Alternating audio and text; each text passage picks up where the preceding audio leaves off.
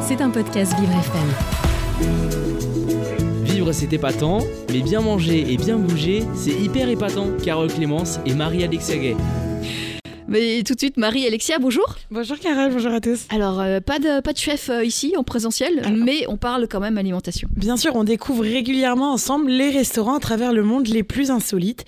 Et cette fois-ci, pas besoin d'aller plus loin, d'aller très très loin, puisqu'en fait, il suffit juste de traverser la frontière et de se rendre chez nos voisins les Belges. Alors, si vous n'avez pas encore entendu parler de Diner in the Sky, donc dîner dans le ciel finalement, mais enfin déjà, où étiez-vous ces, ces dernières années? Eh bien, j'étais où alors? Je sais pas. Carole, c'est un concept gastronomique qui est né à Bruxelles en 2006 et qui est aujourd'hui euh, exporté dans le monde entier.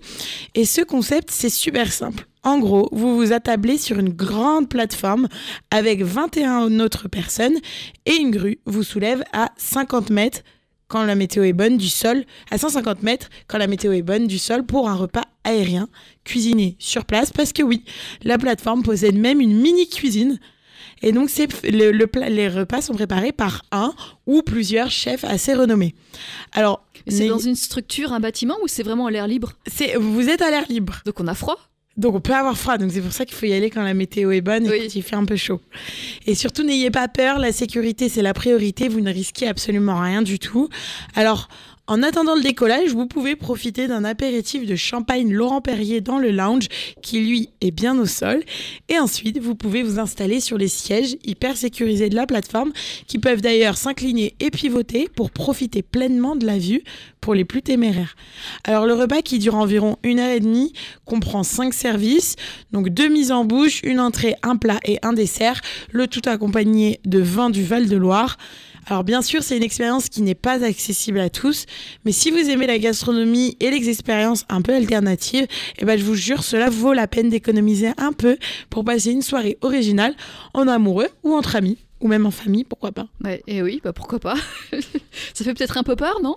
Alors, il faut pas avoir le vertige, j'imagine, mais alors on est bien attaché dans les sièges, la plateforme ne bouge pas, tout est très très bien sécurisé. Voilà, bah, très bien, bah essayez. Je vais essayer. Essayez. Merci Marie.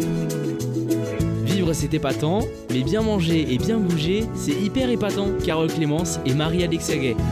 Marie, quel est l'aliment que vous avez choisi aujourd'hui? Eh bien aujourd'hui, on va parler fruits exotiques et bien faits pour notre santé. Alors il est reconnaissable entre mille grâce à sa couleur rouge vif et à ses graines pulpeuses que l'on nomme les arilles. C'est la grenade et c'est un précieux allié pour notre santé. Oui. Alors plusieurs études ont révélé que la consommation régulière de jus de grenade pourrait prévenir certains facteurs de risque de maladies cardiovasculaires. Et chez des patients diabétiques ayant un taux élevé de lipides sanguins, le jus de grenade a amené une diminution des taux de cholestérol total et de mauvais cholestérol.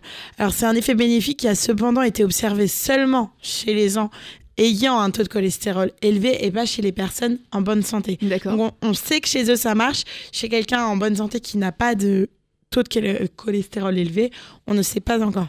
Alors même si les graines de grenade renferment une quantité élevée d'antioxydants, le jus en contient davantage parce qu'en fait le fruit entier est pressé quand on extrait le jus et il se trouve ainsi enrichi des antioxydants présents en très très grande quantité dans les membranes blanches qui entourent toutes les, toutes les petites graines. Et la grenade aurait aussi le potentiel de réduire les risques de maladies cardiovasculaires, mais selon des études in vitro.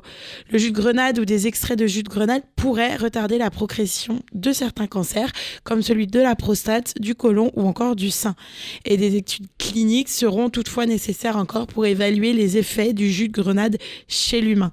Alors, des études réalisées chez l'animal révèlent que le jus de grenade pourrait avoir un effet neuroprotecteur. Il protégerait le cerveau en cas de lésions reliées à des problèmes de naissance et aurait des effets bénéfiques sur les signes neurologiques liés à la maladie d'Alzheimer. Côté cuisine, la grenade se déguste aussi bien en version sucrée que salée, en jus, en salade avec de la mâche, une salade de fruits frais ou secs, dans les gâteaux, les muffins et toutes les autres pâtisseries. Les aris séchés peuvent remplacer les raisins secs en fait. Donc légèrement, vous pouvez aussi les faire légèrement revenus dans un peu de beurre. Elles accompagnent très bien une viande rôtie ou peuvent rehausser un plat euh, de légumes sautés. Enfin bref, les possibilités avec la grenade sont vraiment variées. Vivre c'est épatant, mais bien manger et bien bouger, c'est hyper épatant. Carole Clémence et Marie-Alexia Gay. Euh, Marie, pendant la chanson de Clara Luciani, vous nous expliquiez que vous avez fait la cuisine hier, vous avez frit du Minster. J'ai pris du C'est trop Minster. bizarre. Autant vous dire que l'odeur ce matin était c'est Ouais. vraiment horrible. Mais pourquoi vous avez fait ça? Eh ben parce que c'est bon. Ah bon? Mais oui, rouler dans la chapelure, c'est super bon. Je vous promets, faut essayer. Bah, Très bien, bah, vous nous ferez essayer, hein, vous nous en amènerez un jour. Voilà. Parce que vous nous parlez de bons plats et tout, mais vous nous amenez jamais rien, Marie. C'est vrai. Il faut le faire. J'y penserai, j'y penserai, Carole, promis. Alors, le bien-être aujourd'hui. Et tous les jours, j'essaye de vous donner des conseils pour un peu améliorer vos bien-être et surtout être heureux. Mais voilà, être heureux et positif tout le temps, bah, c'est pas forcément possible. Et c'est même le meilleur moyen d'être malheureux. Il faut savoir doser ce bonheur et ne pas tomber dans une positivité toxique. Alors cette expression a fait couler beaucoup d'encre ces derniers temps et on commence enfin à reconnaître que si le fait de se sentir heureux est une bonne chose, trop insister sur l'importance d'une attitude positive peut finalement se retourner contre nous et de façon ironique nous rendre finalement plus malheureux que nous- l'on était déjà. Alors d'ailleurs, certaines recherches montrent que les personnes qui se disent heureuses ont tendance à vivre plus longtemps, à être en meilleure santé et à avoir une vie plus réussie. Et les personnes considérées comme très heureuses bénéficient plus de ces avantages que les personnes moyennement heureuses.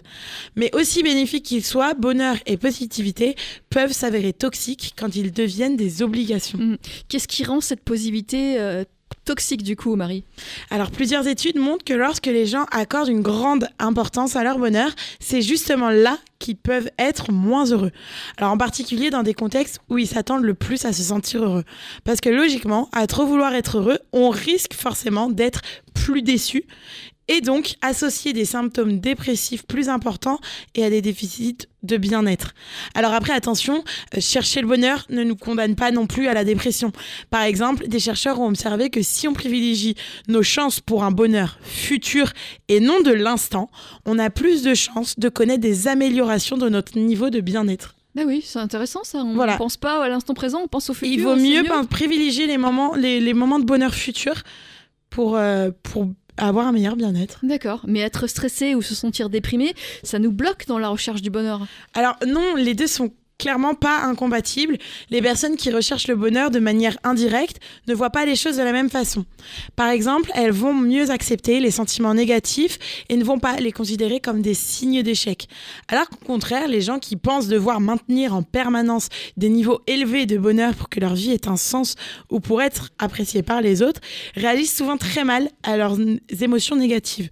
Souvent, ils vont lutter contre ces sentiments ou essayer de les éviter plutôt que de les accepter comme une partie normale de la vie. La recherche indirecte du bonheur n'entraîne pas la même réaction.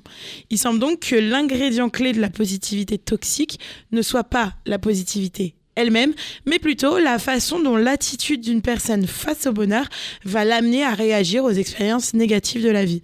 Connaître la douleur, l'échec, la perte ou la déception dans la vie, c'est clairement inévitable. Et il y a des moments où nous nous sentirons déprimés, anxieux, craintifs ou même seuls. Là encore, c'est un fait. Ce qui compte, c'est la façon dont nous réagissons à ces expériences?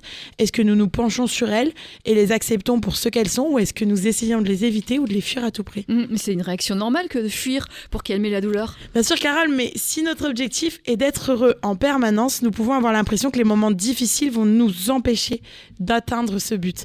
Alors que si on donne la priorité à la positivité, nous sommes alors moins préoccupés par ces sentiments, nous les considérons comme des ingrédients d'une bonne vie, faisant partie du voyage global.